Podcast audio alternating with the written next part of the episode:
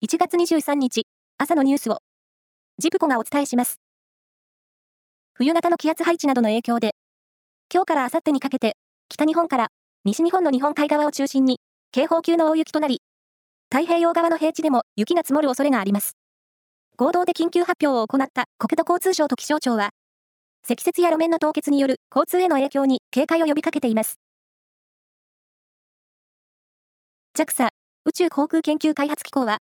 世界5カ国目となる月面着陸をした探査機スリムについて、高い精度で月面に降り立つピンポイント着陸に関する技術データや撮影画像を地球に送信できたと明らかにしました。狙った場所の100メートル以内に着陸させる世界初の技術を実証できたかどうか、1ヶ月以内に精度を判断するとしています。天皇皇后両陛下の長女、愛子さまが、今年4月1日から日本赤十字社で嘱託職員として勤務されることが内定しました。宮内庁によりますと、就職は愛子さまの希望で、東京都港区の日赤本社に出勤されます。具体的な業務内容は決まっておらず、今後も公務との両立を図られる考えということです。21日夕方、一宮市の路上で帰宅途中の男性が4人組の男に金属バットで殴られ、現金などを奪われました。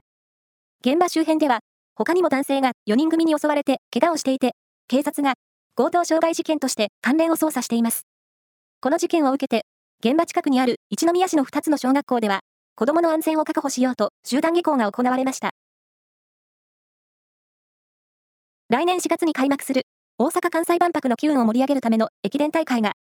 万博の開催直前の来年3月16日に大阪で行われることになりました。これは、大阪市にある朝日放送グループホールディングスが発表したものです。アメリカのアップルの日本法人アップルジャパンは、クラシック音楽に特化した新たなアプリの提供を、国内で明日から始めると発表しました。音楽配信サービス Apple Music の有料会員は、アプリをダウンロードするだけで、追加料金を支払うことなく500万を超える楽曲を楽しめます。以上です。